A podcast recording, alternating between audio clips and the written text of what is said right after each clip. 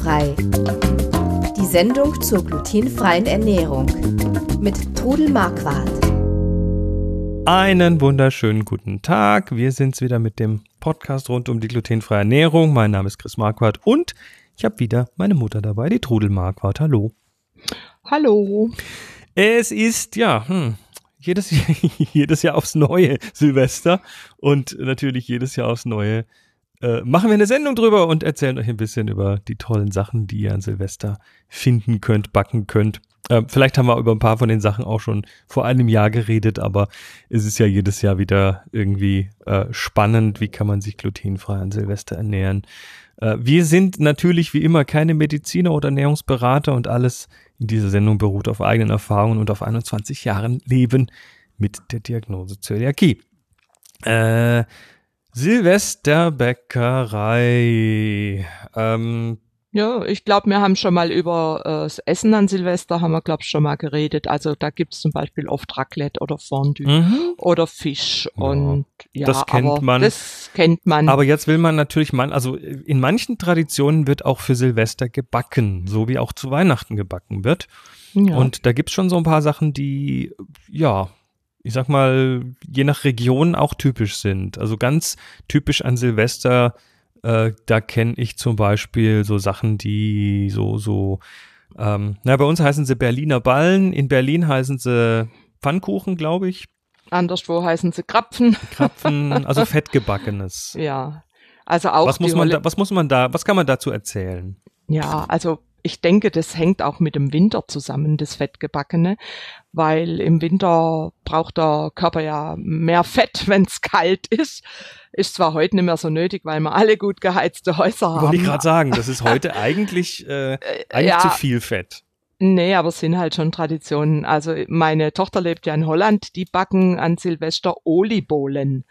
Olibolen, das sind Also auch Olive Oil, äh, Öl. Ja, die werden in Öl gebacken und es ist auch ein, ich glaube, ein Hefeteig und da sind Rosinen drin und alles Mögliche und da werden dann Kugeln geformt und in Fett gebacken. Also die klassischen Berliner Ballen, äh, wie wir sie Ich- kennen im Süden von Deutschland, das sind, äh, das ist ein Hefeteig. Das ist ein Hefeteig und da macht man Kugeln draus. Also ich würde sie nicht zu groß machen, dass sie auch gut durchbacken und die backt man dann im Fett aus. Im Äh, Fett also, heißt, heißt in der äh, Fritteuse Kokos, oder äh, in der, Ja, wenn man eine Fritteuse hat, in der Fritteuse. Ich habe keine Fritteuse, weil ich sehr selten fettgebackenes mache. Ich mache mir dann einen kleinen hohen Topf und äh, erhitze den. Also etwa, Kokosfett.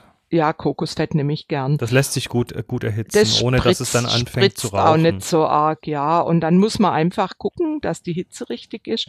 Man kann das testen mit einem Holzkochlöffel, wenn man den reinhält und sich an diesem Holzkochlöffel kleine Bläschen bilden. Mhm. Dann hat man die Temperatur erreicht. Also man darf es nicht zu heiß, erst mal heiß machen, dann aber wieder die Temperatur runterstellen und dann eben die Berliner äh, auch von beiden Seiten schön, dass sie die richtige Farbe haben, backen.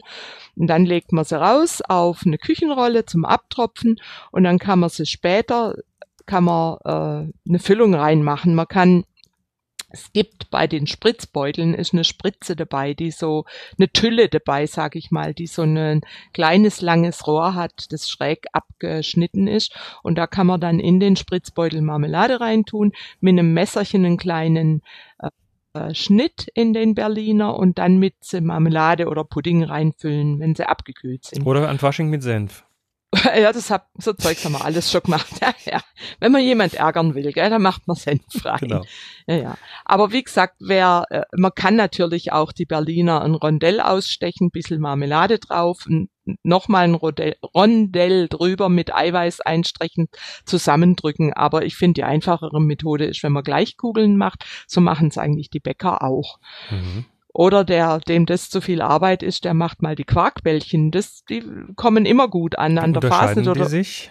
das ist ein ganz anderer Teig. Das ist kein Hefeteig. Der wird zusammengerührt mit Quark, mit Mehl, mit allem möglichen Zucker, was natürlich reingehört und Quark. Und da kann man wunderbar entweder äh, so kleine Bällchen formen. Man kann sie mit einem Löffel abstechen, mit zwei Esslöffeln. Mhm. So Nocken abstechen und ins Fett tun. Oder mit einem Eisportionierer. Den muss man immer wieder zwischendurch in, ins, äh, kurz ins Wasser reintun oder ja, und dann kann man die Dinger backen. Aber wie gesagt, auch da lieber kleine machen. Ich habe nämlich schon von manchen gehört, die Dinger sind nicht richtig durchgebacken. Das ist, wenns Fett zu heiß ist und sie zu kurz gebacken werden. Ach, dann wird's außen schnell braun. Außen, aber innen dann sehen sie fertig aus und gesehen. innen ist dann noch Teig. Also da müsst ihr eben drauf achten.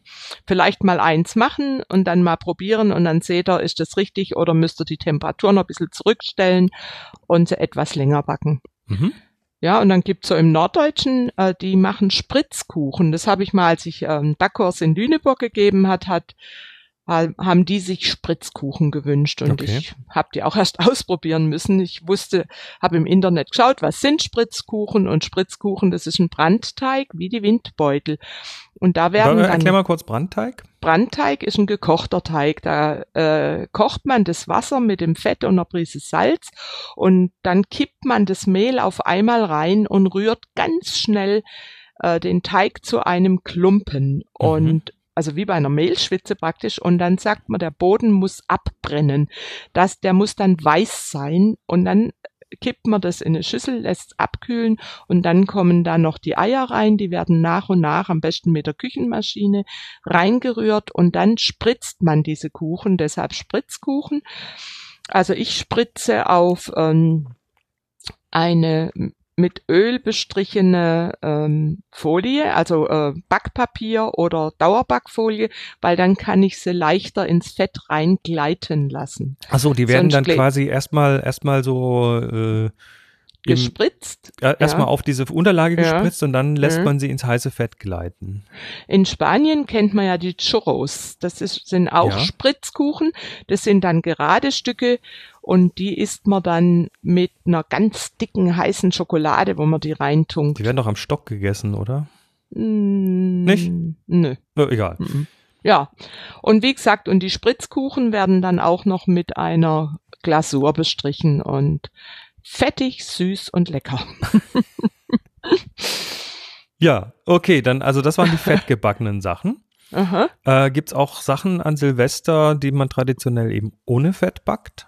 Ja, es gibt zum Beispiel äh, die Neujahrsbrezel. Das ist also ein süßer Hefeteig. Also da könnt ihr das Rezept vom Hefezopf eigentlich nehmen, ohne Rosinen, große Brezeln formen und, ähm, und die dann backen. Und da gibt's dann auch, die würfelt man dann aus vor Mitternacht und das ist einfach auch um den Abend lustig zu gestalten und dass die Zeit, dass es nicht langweilig wird, würfelt man. Ich back dann immer mehrere, wenn wir Besuch haben und äh, dass keiner zu kurz kommt und der die höchste Würfelzahl hat, da gibt's spezielle Würfelspiele, der kriegt dann so eine Brezel. Ah, ja. Ja, und ich back ja jedes Jahr irgendein Silvestergebäck und dann habe ich zum Beispiel schon eine Linzertorte gemacht mit der Jahreszahl drauf. Also du Und- dekorierst sie dann auch entsprechend. Ich dekoriere die Auge ist ja entsprechend. auch mit. Ja, oder, oder eben ähm, Muffins mit Kleeblättern aus Marzipan oder was habe ich denn noch? Also die Schweinchen natürlich. Hm. Die äh, haben wir früher schon zur Normal Normalo-Zeit haben wir die auch schon gebacken und die kann man also glutenfrei auch backen und das ist dann so ein netter Brauch, der, die bringt man dann den Nachbarn, wünscht ihnen ein gutes neues Jahr und dann kriegen die ihr Schweinchen. Mhm. Jo, so ist es. Haben wir sonst noch was, was äh, Och, Guckt euch, Ja. guckt euch mal im Kochbuch Ja. um auf glutenfrei-kochen.de. Da gibt's eine ganze Menge Rezepte. Wir haben wieder wie immer in eurem Podcast-Client ein paar verlinkt. Da könnt ihr also einfach draufklicken und euch mal nachkochen, nachbacken in diesem Fall. Ja, ansonsten, es ist der 20. Äh, die nächste Sendung na, kommt vom, nee, stimmt gar nicht, kommt, kommt, äh, Ah, wir, wir, wir sind durcheinander von, von den Daten, aber ist egal. Also es ist, glaube ich, noch 2817, wenn diese Sendung ausgestrahlt wird. Wir wünschen euch auf jeden Fall einen guten Rutsch ins neue Jahr. Kommt gut rüber. Ah, ja, würde ich euch, würde ich auch sagen. Und ihr habt ja jetzt noch Zeit, die Zutaten einzukaufen. Genau. Äh, kauft schnell ein, backt euch tolle Sachen und äh, wir sehen uns wieder im neuen Jahr. Bis dann, macht es gut und ja. Tschüss, bis nächstes Mal.